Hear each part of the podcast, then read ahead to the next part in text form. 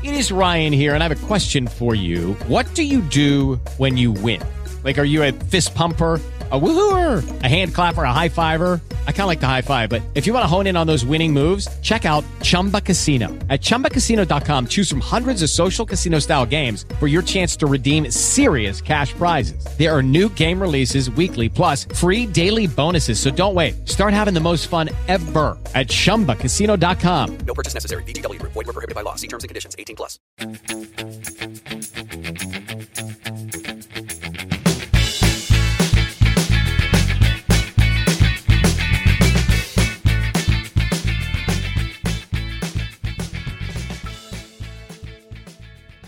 Tal amigos del Costo del Éxito? Nos da mucho gusto saludarlos en este lunes. La verdad, eh, en este momento nos sentimos contentos porque nos acompaña una persona especial. Los saludo a su amigo Ricardo Balseca y mi compañero Adrián Núñez. ¿Cómo te encuentras, Adrián? Muy bien, entusiasmado por esta gran oportunidad que tenemos de estar en este programa el día de hoy y con tanto entusiasmo de poder estar con, esta, con este invitado del día de hoy. Perfecto, y justamente pues eh, le platicaba a Adriancito que conozco a, a Víctor Medina, eh, de pura casualidad. De paso, si ustedes viven por la central de Abastos, pasen a probar las mejores hamburguesas de, de esa zona. Así que, pues ya más, más adelante estaremos platicando sobre eso. Sin embargo, Víctor, muchas gracias por acompañarnos en, Gracias, este, en este día. Es un gusto que estés con nosotros. Gracias, Adrián. Muchas gracias por estar aquí.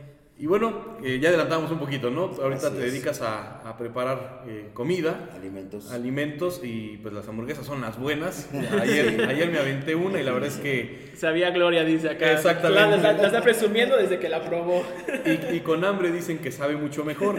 Sin embargo, dentro de la plática de ayer, pues me nos comentabas, bueno, me comentabas algunas cosas interesantes. Bueno, la, pri- la primera pregunta, Adriancito, ¿cuál es? La primera pregunta que yo le quiero hacer es que usted me platique un poquito de su pasado, este, a qué se dedicaba, qué era lo que hacía este, de, de más joven. Ah, Vaya. Ah, claro. Gracias, uno, pero uno- sí, uno a los 20. Estoy, es- estoy en esa aceptación. Lo siento, ya estoy quedando mal aquí. Perdón con el No, invitado. no, no, no. Pues mira, Adrián, eh, del inicio, del inicio, pues obviamente, ¿no? En una infancia, adolescencia, eh, hubo un cambio así muy, este, muy drástico, ¿no? De vivir en, en escuelas, ¿no? Eh, se puede decir de, gobierno. Y a la edad de 13 años, este, mi padre, ¿no? Tomó una decisión de ingresarme a una escuela militar. Yo estudié lo que fue secundaria y parte de nivel medio superior que la preparatoria en, este, en escuela militar. Entonces, obviamente, pues el régimen militar, la disciplina, Claro. pues fue parte, ¿no? De, de lo que influyó en mi vida.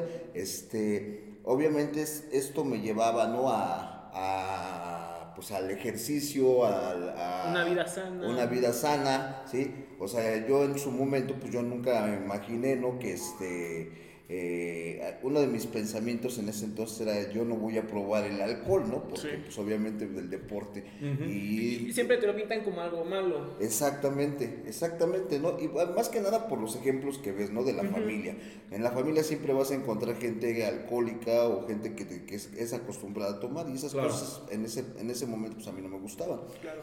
Obviamente las circunstancias pues, fueron cambiando, ¿no? Te digo, salí de la escuela militar, eh, por malas decisiones yo decido no estudiar, eh, por ahí empiezo a, a- a buscar trabajos, eh, uno de ellos que fue de los primeros fue entrar a trabajar en el área de comida, que serían los restaurantes, obviamente en lo que sería piso, no, no en cocina, o sea, en- de garrotero, de mesero, y estas cosas yo las empecé a trabajar durante de edad de 17, 18 años más o menos. En restaurantes muy buenos, ¿no? De comidas especializadas, ¿no? De comida japonesa, comida italiana. Y de ahí, obviamente, viene, viene un cambio, ¿no? Viene un cambio este, en el cual yo entro a trabajar en, en bares, ¿sí? Este, eh, en antros, ¿sí? Y todo esto, pues, me lleva, ¿no? Me lleva, pues, a conocer todo lo que es el ambiente de, del- de la vida nocturna, Claro. ¿no? Eh, muy, muy, muy sonado para la gente, ¿no? Muy deseado para la gente que acostumbra de los fines de semana irse a divertir. Y así transcurre, así transcurre un poco de, de lo que es mi vida en, ese, en esa etapa, ¿no? Obviamente pues, siempre ha estado presente, ¿no? El, el dedicarme a, a entrenar, a hacer ejercicio, esa es una de las de las Los bases hábitos, mías, ¿no? ¿no? De los hábitos que sí tengo desde una infancia, por eso te comentaba lo de la escuela militar. Sí. En esa infancia se, me, pasó, omití algo, ¿no? Que a una edad de seis años mi padre también toma la decisión, ¿no? De meterme a clases de karate, ¿sí? Y esta parte también la, la relaciono junto con lo que fue la escuela militar hasta la edad de 17 años. Es parte, ¿no? Wow. ¿Y por cuánto tiempo estuvo usted en karate? O sea, ¿sí le gustaba mucho? o- Bastante, bastante, bastante me gustó. Eh, de hecho, lle- llegué a terminar este, el nivel, ¿no? En lo que serían los cinturones, ¿no? Llegué a cinta negra primer dan.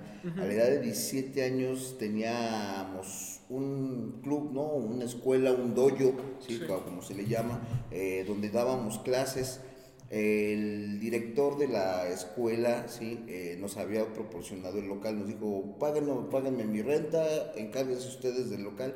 Pero mira, a esa edad de 17 años, sin conocimiento de cómo se administra un negocio, o sea, hay veces en la que la ves muy fácil y eh, se los complicas, ¿no? sí, ¿no? Y, y dinero, Sí. dinero en manos de un chamaco, No, pues es, No. es peligroso. Es peligroso, ¿no? Y es que realmente, te soy sincero, en esa etapa de mi vida fue cuando yo conozco el alcohol.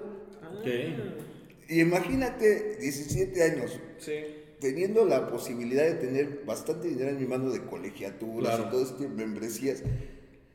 Y pues queriendo hacer de todo, pues obviamente fue algo que, que hizo que modificara un poco mi vida. Más adelante hay otras decisiones malas tomadas que hicieron cambiar las cosas también, ¿verdad? Oye, comentas que estuviste un tiempo dentro de los antros. En los antros, ¿qué hacías? ¿A qué te dedicabas? Eh, en, la- en la- en- en un inicio estuve trabajando, eh, en ese entonces hubo como su apogeo, ¿no? Lo que era el centro histórico, ¿no? Que estaban todos los antros. Todos los bares nocturnos. Exactamente, ¿no? Estaba La Llorona, el MX y todo ese tipo de lugares y yo empecé a trabajar en ellos. Eh, obviamente, pues como mesero, ¿no? Eh, de fines de semana, ¿sí? Posterior de ahí, cuando empezaron a, ¿cómo se llama? A cambiar las cosas, porque hubo una temporada que se empezaron a cerrar o empezaron a cambiar de giros, este, me tuve que mover a lo que es zona rosa y ya ahí seguí yo trabajando en antros. Obviamente cuando pasa un accidente muy, muy, muy famoso en ese entonces, ¿no? Lo de lo bombo, ¿no? Que empiezan a cerrar, que cuando se quemó ese bar, se empezaron a cerrar muchos lugares, Sí. ¿sí? Y yo me quedo sin trabajo, ¿no? Obviamente, ¿no? Y donde llegaba, pues obviamente empezaban las restricciones y que cierren a las 5 de la mañana y que ciertas cosas, ¿no? Claro. Y obviamente pues se viene una situación muy difícil en lo económico. Eh, por ahí, ¿no? O sea, como te digo, siempre me ha gustado el ejercicio. Eh, por ahí a alguien se le ocurre este, decirme, oye, ¿por qué no te dedicas a bailar, no? Sí. Ya parece que ya estabas trabajadito, Sí, ya, ya, ya, ya. músculo. Mira, yo el, el- el gimnasio lo agarro de lleno a la edad de los 22 años, más o menos, a esa edad. En, ese, en esa época yo apenas empezaba a trabajar en los restaurantes. Ya. Ok. Pero ya me llamaba la atención los gimnasios, siempre me han llamado la atención, ¿no?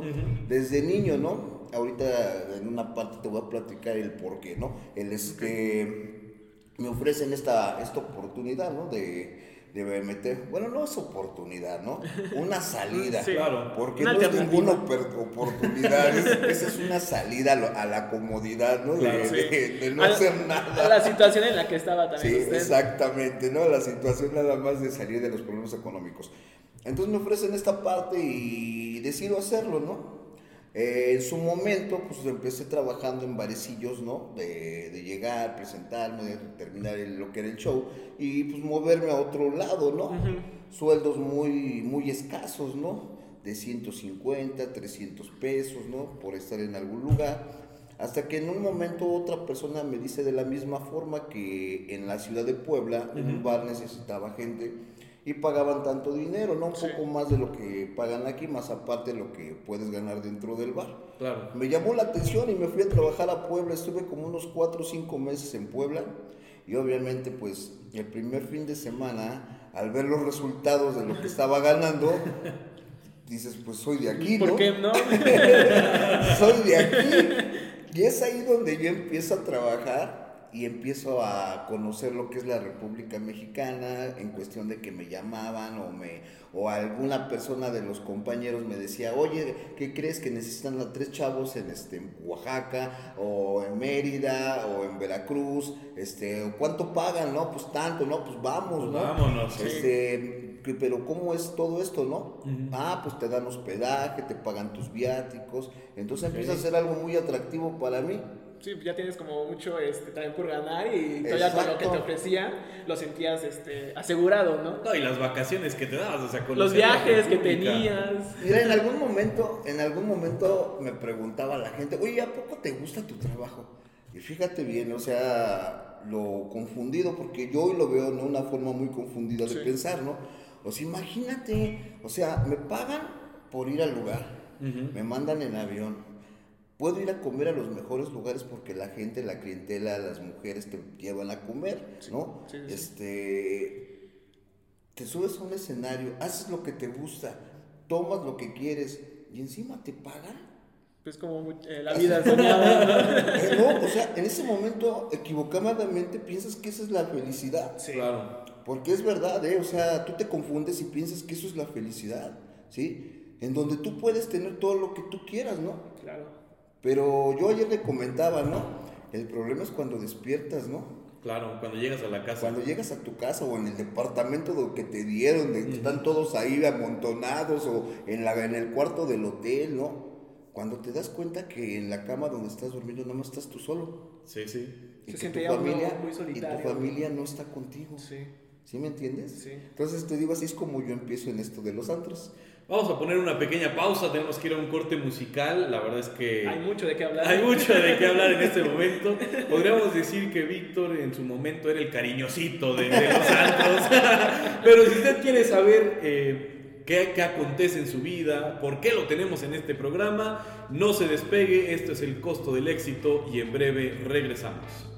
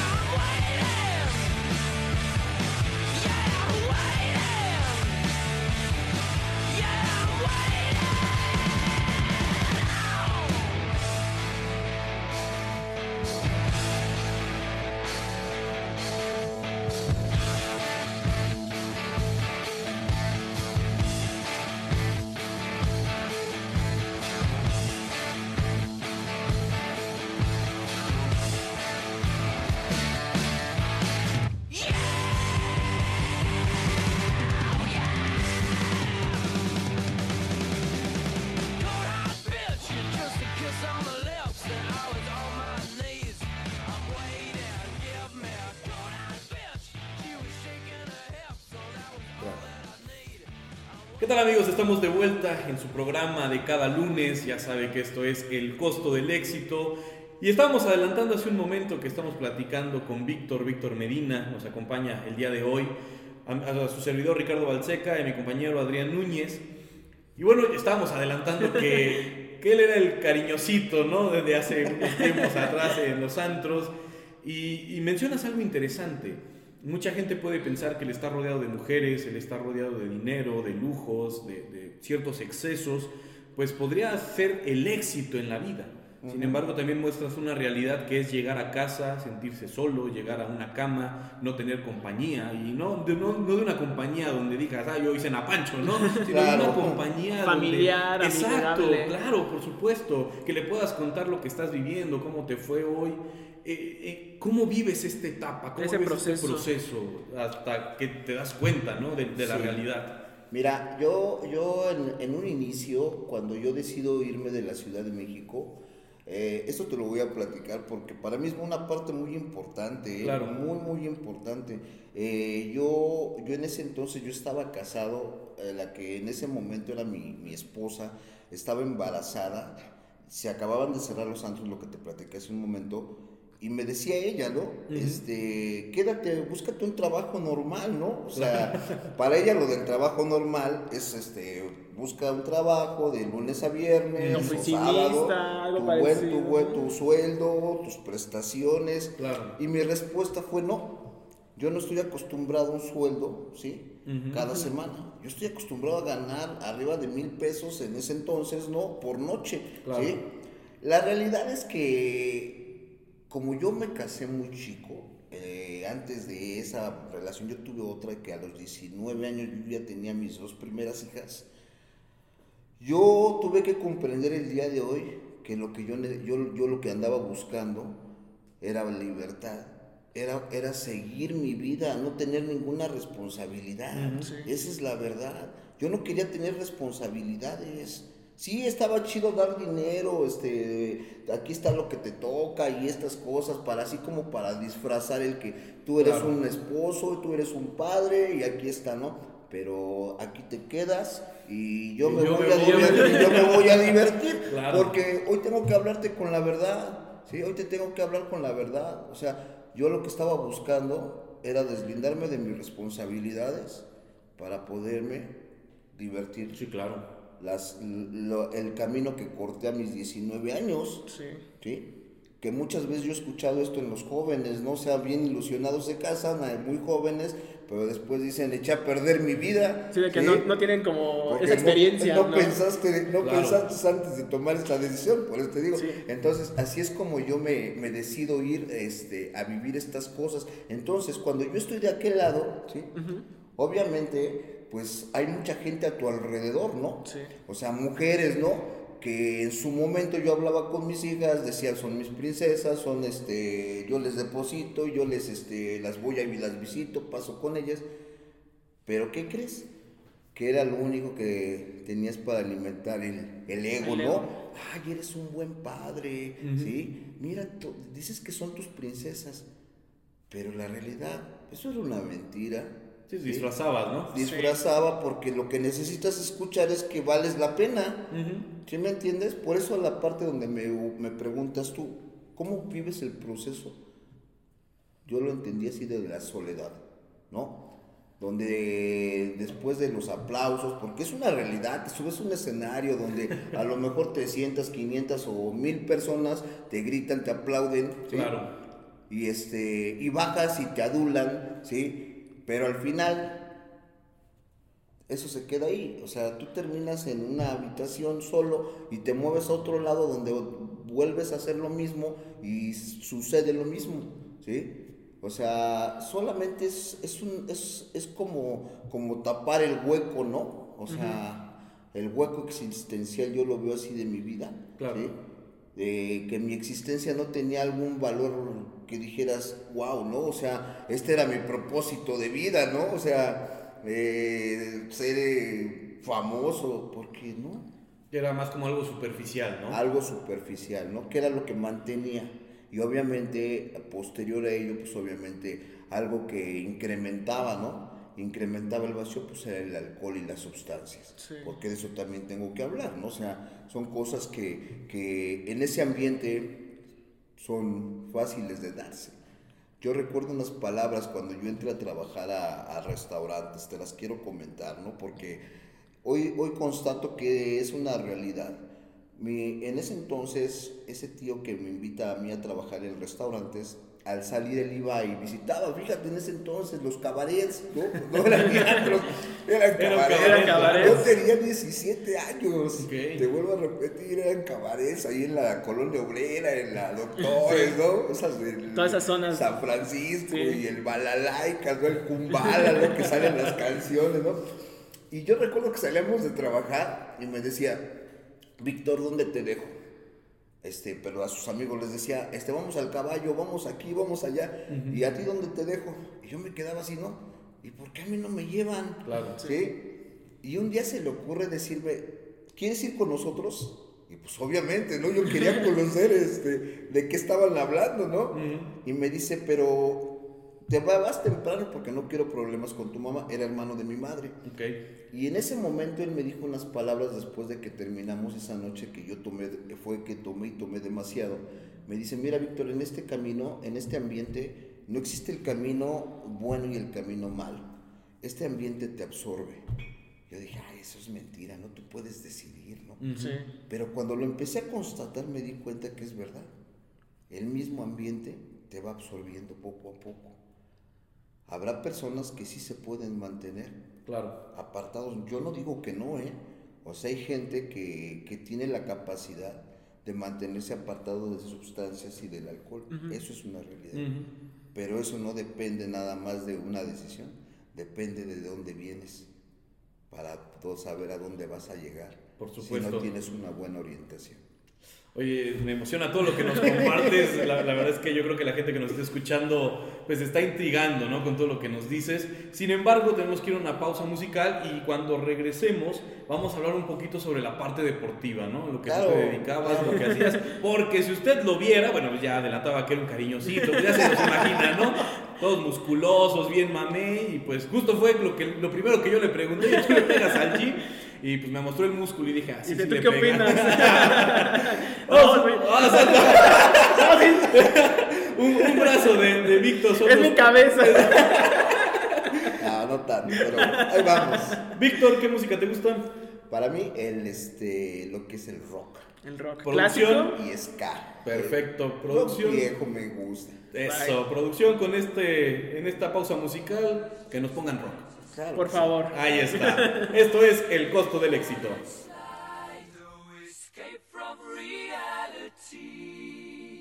Open your eyes, look up to the skies and see. I'm just a poor boy. I need no sympathy. Because I'm easy come, easy go. Little high, little low. The wind blows doesn't really matter to me. To me.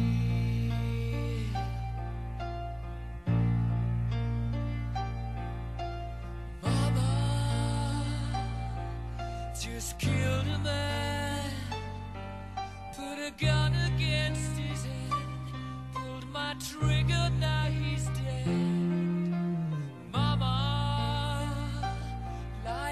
just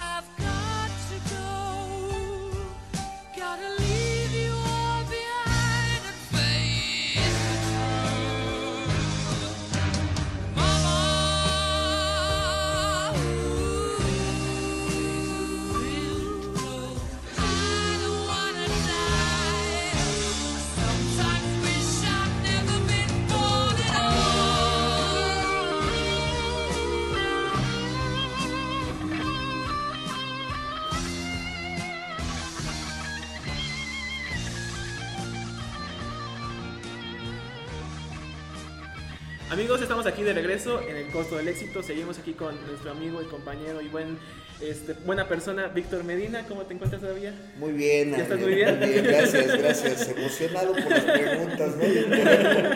Poder, compartirles algo de, de lo que ha sido mi vida. De su, de su experiencia. ¿no? Claro que sí. Y ahorita le tocó este Ricardo que sigue aquí presente también. No Ay, por si no lo escucharon, tocó el tema del el ámbito deportivo. ¿Usted Ah, muy bien. cómo este, sigue en, en este, en este ámbito deportivo? ¿Qué fue lo que lo motivó a, a seguir en, en, pues, en el deporte? En el tal? deporte. Mira, todo, todo lo que yo, yo- esta es, esta es mi manera de pensar, obviamente, y como yo comprendo las cosas, ¿no? Este, yo creo que el objetivo son tus sueños, Sí. ¿sí? Todo, de, todo parte desde los sueños. Claro. Cuando yo era niño, eh, yo veía esas películas, ¿no? Del santo y del, del Blue Demon, ¿no? Para mí esos hombres eran unos hombres impresionantes, ¿eh? El físico o que sea, tenía. el físico que tenían eran impresionantes. Bueno, hoy los veo y digo, no es cierto, no estaban mamados. Estaban bien panzones. La panza chelera. Sí, ¿no? Pero en ese, en ese momento, en mi niñez, eran, eran unas personas impresionantes. Claro. Sí. Y en ese entonces, eh, digo en ese entonces porque mi hermano falleció, ¿no? Pero en ese entonces mi hermano eh, mayor era mi ídolo, ¿sí? Era un hombre que, que entrenaba eh, fútbol americano, este, le metía las pesas, ¿sí? Y recuerdo perfectamente que yo lo veía y yo quedaba impactado, o sea, me emocionaba ver a mi, a mi hermano, te soy sincero. Y obviamente pues yo quería ser como él, ¿sí? Yo recuerdo que en una ocasión en el gimnasio Fausto Vega, que o Deportivo Fausto Vega, o que de aquí de- del Ignacio Zaragoza en la 201, eh, un día yo entrenando, te decía yo karate, entré a los vestidores y había un cuartito pequeño, yo no sabía qué era, pero sin querer tenía la puerta abierta, me asomo y veo los aparatos de gimnasio. ok. ¿Sí me entiendes? Sí. Pero era una cosa pequeña, ¿no? Un cuarto, cuarto de 6 por 6 más o menos, ¿no? Lleno de aparatos. Y en ese lugar veo a un hombre que se parecía a mi hermano. Ok. Pero güero y acá con sus playeras. No, no, no, no. O sea, yo me quedé así, wow, ¿no? Y, y cuando llego a mi casa, le digo a mi hermano, oye, este, fíjate que allá y le quise platicar. Mi hermano me dio una contestación que yo no me esperaba, ¿eh? Me, o sea, me regañó, me dijo que yo qué tenía que estar haciendo adentro de un gimnasio. de chismoso. ¿Sí me entiendes? Sí. Cuando te truncan tus emociones, tus Claro. sueños, de eso te estoy hablando. Cuando la gente te dice, usted no va a poder. Cuando la gente te dice, usted tú tienes cuerpo de perro parado, na- na- nadie va a dar un peso por ti. Cuando la gente te somete a una devaluación y empiezas a, a registrar eso en tu Claro. cabeza, Te mentaliza, sí, te claro. mentaliza. Y cuando ves a la gente, empiezas a sentir tu propia devaluación, Sí. sentirte menos. Te digo una cosa, con esas palabras de él y otras que a lo mejor ahorita te pueda platicar, era de las personas que el miedo me invadió. Yo llegaba a un trabajo, a pedir mi, mi trabajo, ¿sí? Con mi solicitud. Y llegaba, me formaba y veía a los tipos que estaban adelante de mí. Hombres de traje, altos, bien parecidos. Y, las colo- y venían a mi mente las palabras. Usted no va a poder. ¿Sí? ¿Sabes qué hacía? Me regresaba a mi casa. Uy. No pedí el trabajo. Sabía que no me lo iban a dar. O sea, yo ya había fracasado antes de iniciar. Sí, claro. Y de ¿sí? intentarlo, ¿no? De intentarlo, ¿sí? Y por años fui, fui, fui esa persona, ¿sí? Fui esa persona que tuve que derrotarme antes de iniciar las cosas, ¿sí? Por eso te decía, para mí es muy importante tus sueños. ¿Por qué? Porque en ese momento nadie me decía como el día de hoy, ¿no? Que hay Sí. tantas palabras, ¿no? Este, usted puede y eres una gran mujer o un gran hombre y este y todo lo que te propongas todo está en la mente, ¿no? O sea, todo lo que hoy hoy hoy hay en ese Lo entonces motivacional, Lo ¿no? motivacional en ese entonces no. Eh, recuerdo que a una edad de 17, 18 años escuché a un, a un este, orador muy famoso, ¿no? En ese, bueno, en ese entonces a mí me gustaba mucho Miguel Ángel Cornejo y él hablaba de superación personal. De esas que en, en esos cursos te hablan del ave fénix, ¿no? Que sale de cenizas, sí, resurgiendo triunfante, Claro. ¿no? Y tú sales bien motivado, y, pero llegas a la esquina y el ave fénix Desaparece. No, desapareció el ave fénix. Se hizo cenizas ahí. Pero ¿por sí. qué te digo esto? Porque los seres humanos estamos acostumbrados a menospreciar Claro. los logros de las demás personas. ¿sí? Si tú no estás bien, bien cimentado, bien planteado, ¿sí? te tumban, Sí. te tumban, ¿sí? Porque no, no venimos con la educación, con el amor de una familia, ¿sí? Que a lo mejor te digo, te, te lo puedo platicar, o sea, de la familia disfuncional de la que vengo, o sea, y obviamente sales carente de esas cosas, que todas estas palabras, todas estas opiniones, ¿sí? De la gente que, que por envidia, ¿sí?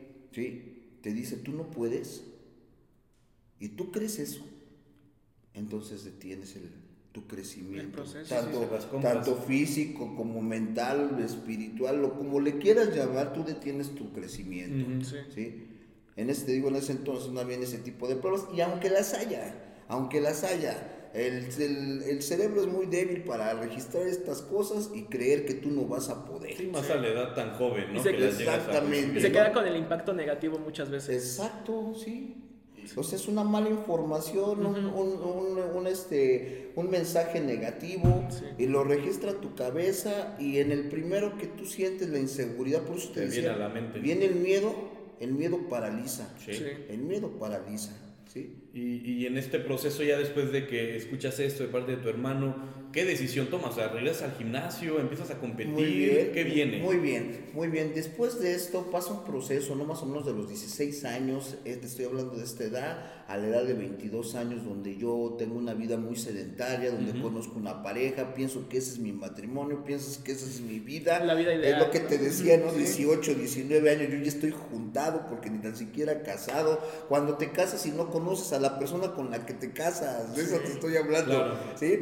Y cuando suceden las cosas, la separación, hoy no puedo decir esa mujer tuvo la culpa, no, yo tuve lo que la culpa en, en- en- en tomar decisiones que no eran las correctas, ¿sí? Eh, entonces yo me separo, ¿sí?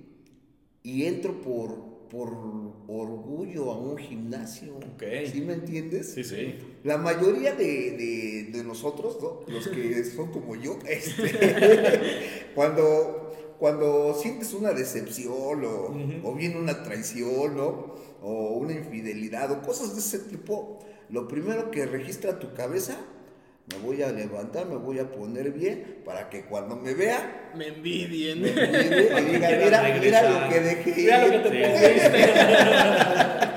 Es una realidad y ese fue el principio. Y mira que es algo que la gente que nos está escuchando seguramente lo ha dicho, lo ha pensado. Nos ha pasado. Nos ha pasado. Por eso es que yo entré al gimnasio, para que sepa de lo que se perdió. ok, yendo del gimnasio, ¿y qué pasa? Eh, empiezo a entrenar, pero ¿qué crees? Que yo me separo, digo, tu, el nombre de tu programa está muy ad hoc, ¿no? Porque yo me separo, dejo mi casa, abandono mi hogar, porque no es me, dejo mi casa, abandono mi hogar donde están mis hijas. Me regreso aquí a esta colonia donde hoy estoy ahí, este, eh, eh, donde están mis padres y toda esta, esta parte, pero llego sin nada. O sea, así como me salí, Llegó. como andaba vestido, así llegué a mi casa, ¿no? Ya sabes que cuando eres un chabelote, digo así, yo lo logro, este, pues con los primeros que recurres es con tus papás, ¿no? Este, Sí, sí. Y siempre están los papás para decir, ay, véngase, mijito, ¿no? Este, ya le, le dijimos que no se juntara con esa mujer. Y ahí va. O sea, ya, desde ahí están mal las Claro, cosas, ¿no? sí. Bueno. Este, te digo, te dan una mala información.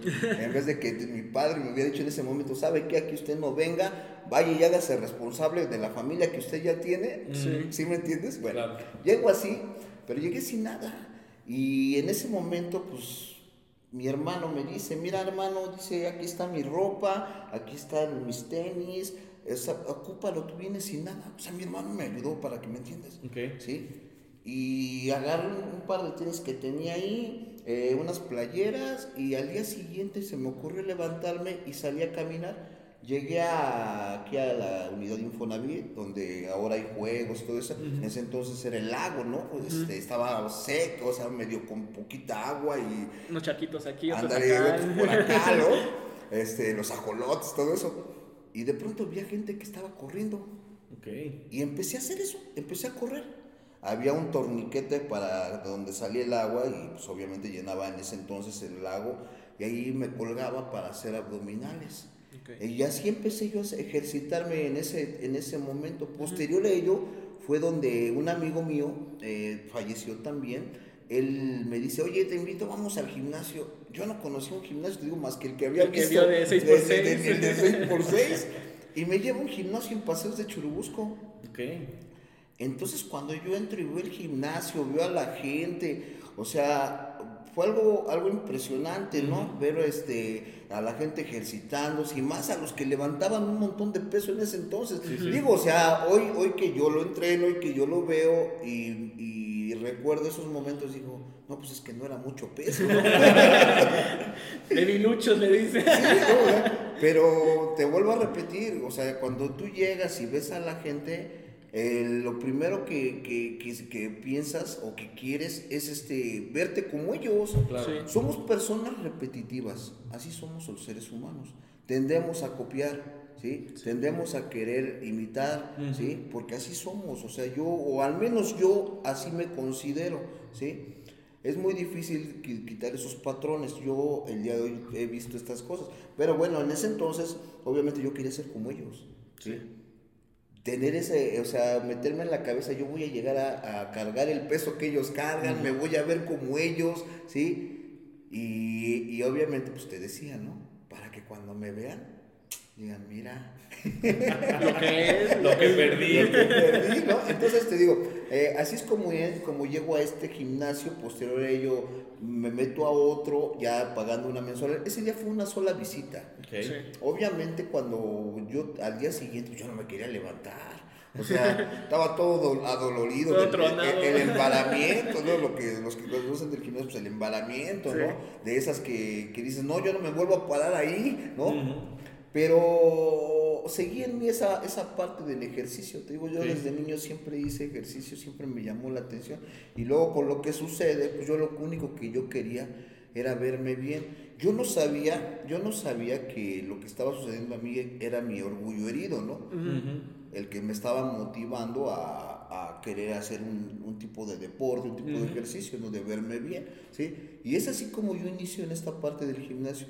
Entonces, a través de que yo entro al gimnasio, pues yo quería saber, ¿no? De qué manera podía incrementar este más músculo, este rendir más en el gimnasio, Sí. ¿sí? Qué debía de tomar, qué debía de comer. Y obviamente en ese entonces la gente pues era más envidiosa que ahora. Oye, hay un montón de, este, De información. información, ¿no? De Claro. su- hay tiendas de suplementos de todo y todo. Y pues obviamente tú cuando llegas a un gimnasio, el instru- los instructores son los primeros en, en darte la información y en quererte vender. Claro. Porque es un negocio. Esa es la verdad. Yo fui instructor de gimnasios y sé que, que es parte del negocio, ¿sí? Tú no vives de lo que te paga el gimnasio, vives de lo que puedes empezar a generar ¿no? por fuera, de tus personalizados, de los productos que le vendes o de los ciclos y fármacos que también te puedes dedicar a venderles, ¿no?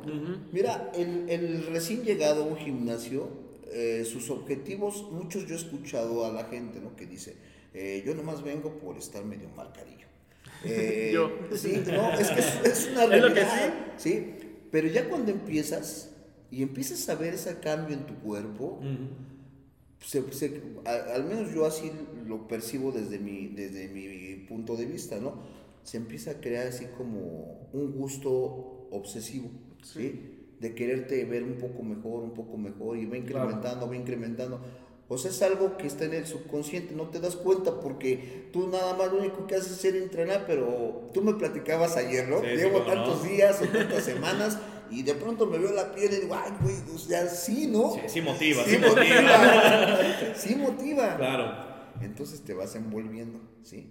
Y conforme va pasando el tiempo, pues obviamente empiezas a conocer más, te das cuenta que a lo mejor un producto sí te funcionó, ¿sí? A lo mejor empiezas a preguntar y en la comida, porque déjame te digo, ¿no? El 90% de tener un físico bien definido, de buena masa muscular, pues es la alimentación. Claro. El otro 10% se puede decir que es el entrenamiento y los complementos que claro. llegas a tomar. Esa es la verdad. Lo único que te crea músculo es tu alimentación. No existe otra cosa. Te digo, los otros son así como impulsores, ¿no? Como que te dan el, el- le dan el empujón a la comida para que pueda asimilarla a tu organismo. Claro. Eh, vamos a, a una pequeña pausa musical, eh, tenemos que cortar tantito, pero regresando ya nos estarás platicando sobre la- las competencias a las que llegaste a Competencias. asistir Ah, sí. de fisicoculturismo para poder ya ir casi cerrando, el programa se nos está acabando, así que pues vamos a una pausa musical y en breve regresamos.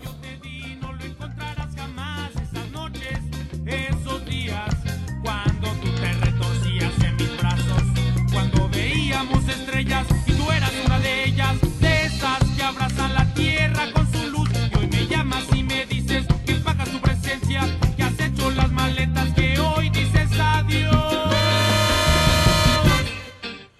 después de romper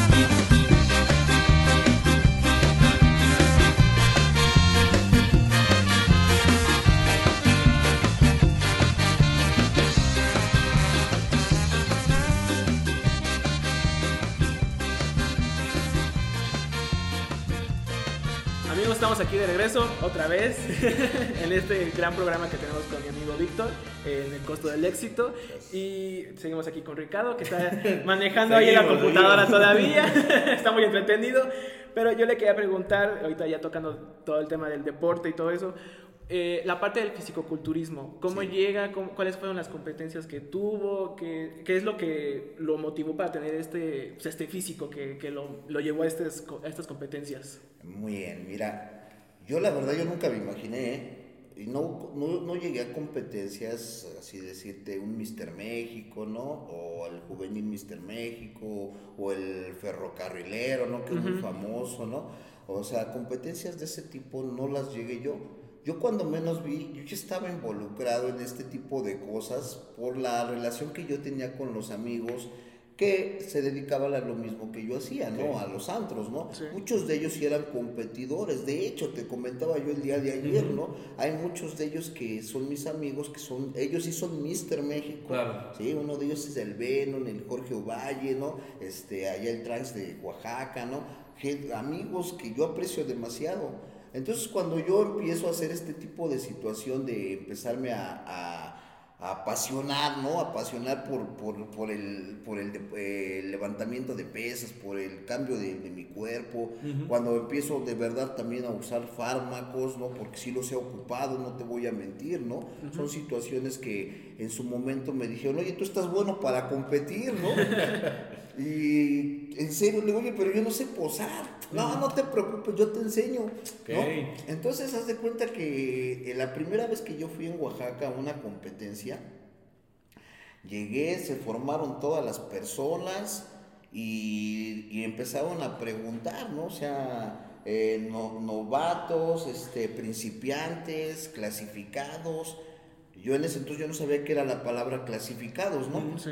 Entonces este, me formo yo, ¿no? En principiantes, ¿no? No, no, no, aquí no vas, ¿no? Este, En la otra en- ventanilla. en- en novatos, no, pues tampoco. En la ¿no? segunda caja. Este, no, tú estás para clasificados. Yo no sabía ni qué era clasificados. Ok. ¿Sí me entiendes? Entonces, cuando me subo, pues obviamente, ¿no? Las primeras veces que yo hice estas cosas, pues obviamente, pues había gente que sí estaba preparada, que sí la habían guiado para llevar a cabo un, o, este, una competencia, lo que es una semana antes, lo que es la depletación y todo ese tipo de situaciones, eh, la alimentación, es- eh, son cosas así que, que dices, no inventes, o sea, una, someterte una semana a un régimen de este tipo, sí está, está- es, una pesado. disciplina Es muy cañona, ¿eh? Claro. Bueno, entonces, este, pues obviamente esas fueron las primeras. Es más, la primera competencia a la que fui, te soy sincero, yo acababa de salir de un antro de trabajar. llegué borracho, llegué borracho, en serio. Y, y- y estaba yo arriba de la tarima y... Y veía No, doble, espérame, ve- sí, veía dobles a los goles. No, lo peor es de que traían mis chanclas y subes descalzo. ¿no? Sí, sí. Y me decían los jueces que, que las chanclas, ¿no? Y volteo y le digo a mi cuate, digo, ¿qué están diciendo? De lo mal que iba. Por Claro. eso digo, o sea, yo sin querer entrar a, a competir, sin saber, sin, sin pensar que yo quería hacer esas cosas, solo fue así como, estás bien para hacerlo. Ya después sí vino la parte donde dije, yo quiero competir, ¿sí? O sea, quiero saber, ¿no? Claro. Que hacer las cosas correctas y es donde ya empiezo a pedir la asesoría de los que ya lo habían hecho, del, como te decía, de mi amigo Lenin ahí en Oaxaca, de Trans, te digo, me dicen así a su, a su time, este club, o sea, como se llama ahora, ¿no? Las asesorías. Y, este, y él me empieza a preparar. Me dice, vas a hacer estas cosas, te, este, vas a tomar tantos litros de agua esta semana, eh, vas a tomar este, eh, este tipo de diuréticos. ah, dos días, eh, un día antes de que tú venga la competencia, me dio mi dieta. 12 comidas en el transcurso de la noche, en el transcurso del día tienes que comer estas otras cosas, a tales horas tienes que cortarle, ¿sí? Antes de que te subas a competir vas a comer esto para que, es- o sea, Toda una rutina. no, no, no. O sea, cuando yo lo, lo empecé a hacer, no, sí es, es una dedicación, de verdad, es una dedicación principalmente, ¿sí? Un esfuerzo, un esfuerzo que no cualquier persona, te soy sincero y honesto, porque te repito, vengo de una disciplina militar. Eso fue lo que a mí me ayudó. Pero realmente llevar una, una vida de disciplina dentro del gimnasio es una cosa que cuesta mucho trabajo. Claro. ¿Y en estas competencias ganaste alguna? Sí, sí, no como primeros lugares, ¿no? Sino en segundo, tercer lugar, ¿sí? Realmente fueron solamente en dos competencias en las que yo gané, te soy honesto, ¿sí? Pero siempre me ha llamado la atención. De hecho, perdón, te decía no de los sueños. Mi sueño siempre fue el subirme a una tarima de un Mister México, ¿no? Y cada que empieza el año, digo, este año es el año, en este voy a, lo- a- voy a hacerlo. Pero por X y por Y, por el trabajo, por lo que te comentaba, ¿no? Sí, lo sí. que hago por las tardes, ¿no? La cuestión del grupo, este, no, el tiempo, el tiempo no me alcanza, no me alcanza y te soy honesto, esto se requiere de tiempo, Sí, dinero y esfuerzo. Mucha dedicación. Y mucha dedicación, te soy honesto. Oye, Víctor, no- nos has platicado sobre tu pasado, lo que has vivido, lo que ha acontecido en tu vida, cómo llegas al deporte, cómo llegas a estas competencias. Sin embargo, ya aludiendo un poco más a- al programa, al mismo título, El costo del éxito, muchas de, muchas de las personas que nos escuchan podrían decir, bueno, pues es que este compadre tuvo éxito, o sea, dinero, mujeres, te ovacionan, digo, no sé, Adriancito, si alguna mujer te ovacionado en tu Pues vida, no, pues, pues, imagínate, a Víctor lo ovacionaba en X cantidad de mujeres. Sin embargo, para ti hoy, ¿qué es el éxito? ¿Cómo podrías definir el éxito? Mira, te voy a decir algo. Todo lo que yo te platiqué, todos los, en su momento, logros, ¿no? O éxitos, ¿sí? Eh, la realidad es de que en todo eso solamente era una vanagloria, ¿sí? O sea, no había un amor propio por realmente amar lo que, lo que era yo, ¿sí? Era sobresalir, ¿sí? Para el reflector, para el aplauso, para la admiración. Esa es una cosa muy triste, ¿no? En una persona como yo, ¿sí? De tener todo y no tener nada. Esa es una realidad. Los éxitos, obviamente, pues vinieron fracasos, vinieron derrotas, vinieron pérdidas, hubo dolor, ¿sí? ¿Sí? Se terminaron familias, perdí dignidad, ¿sí? Se acabó el prestigio, ¿sí? Se acabó todo. Yo llegué a la Ciudad de México como me fui, con una mano atrás y una adelante. O sea, todo lo que se había logrado, todo lo que en su momento fue placentero, a lo que yo le llamaba felicidad, era ficticio. ¿Sí me entiendes? Claro. Tuve que cambiar el chip, tuve que cambiar mis actitudes, o en ese proceso estoy, dejar de juzgar, ¿sí? Cambio de juicios y actitudes, ¿sí? Dejar de juzgar, porque cada que yo juzgaba era porque yo quería ser más que las personas y eso me llevó a querer conseguir todo lo que te platiqué, ¿sí? Querer siempre ser mejor o querer sobresalir y ser el número uno, porque es, es algo que nosotros tenemos siempre metidos, querer ser el número uno en un mundo donde todos somos iguales, o así lo veo yo. Claro. En algún momento me dijeron, ¿sí? ¿Alguna vez te has parado junto a un árbol? Párate junto a un árbol. ¿De qué tamaño está el árbol junto a ti? No, pues es grande. Sí. Ahora párate junto a la latinoamericana. ¿De qué tamaño es? No, pues aún más grande. Ahora párate en un parque y voltea hacia el cielo y dime de qué tamaño está, a, a qué distancia está el cielo de ti. Ahora compárate con el universo. Relativamente no eres nada. No existes. Somos iguales. Y lo único valioso y el éxito más grande que tengo yo en, en la vida es la familia. El haber podido recuperar el amor de mis hijas. En algún momento no querían saber nada de mí. El haber podido alcanzar, ¿no? A disfrutar los últimos días de mi madre. El día de hoy tengo a mi padre, él es enfermo de insuficiencia renal. No es ninguna vanagloria ni tampoco es ningún mérito, ¿no? El que yo tenga que hacer estas cosas. Creo que es solamente regresarle un poquito de lo mucho que mis padres me dieron a mí, ¿sí? Y el tenerlo con vida y poder disfrutar esa buena relación que jamás tuve con él, que tampoco la tuve con mis hermanos y poder abrazar el día de hoy a mis hermanos, Para mí, relaciono todo esto junto con mi trabajo en paz y tranquilidad, que es algo que el dinero, la compañía, que se te estoy hablando de mujeres, ¿no? Claro, sí, sí, sí. o el mejor trabajo, la mejor casa, el mejor coche, o lo que más grande que tengas en la vida material, no te lo puede dar. Víctor, queremos darte muchas gracias por habernos acompañado en este programa. Gracias por compartirnos tu vida. La verdad es que eh, eh, hoy en día a veces perdemos el rumbo, ¿no? Perdemos de vista lo importante y a veces vivimos con esta situación de necesito una buena casa, necesito un buen carro, necesito Claro. esto, aquello para pensar que somos exitosos y felices, cuando todo esto comienza en casa, con poder Así tener eh, pues a alguien que te escuche, que te aconseje, a, a tus papás, a tus hijos, digo, en el contexto que te encuentres, la familia es parte principal de ese éxito y de esa felicidad. De verdad queremos darte muchas gracias por habernos acompañado. Gracias a Adriancito. ustedes. No, muchas gracias y mis respetos y mucha admiración Gracias, para gracias. Víctor. Gracias. Así que amigos del costo del éxito, ya saben que pueden descargar el programa por donde gusten en Spotify, cuando quieran nos van a poder estar escuchando y el próximo lunes tenemos una cita más en el costo del éxito. Nos vemos en la siguiente.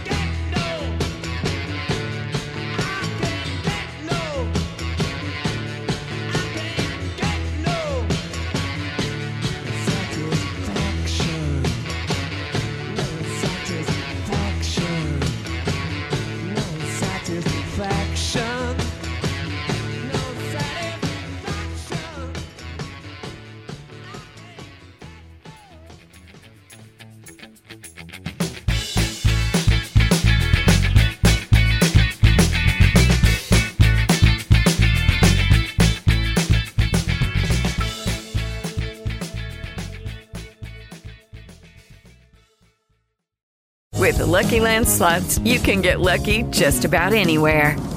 This is your captain speaking. Uh, we've got clear runway and the weather's fine, but we're just going to circle up here a while and uh, get lucky. No, no, nothing like that. It's just these cash prizes add up quick. So I suggest you sit back, keep your tray table upright, and start getting lucky.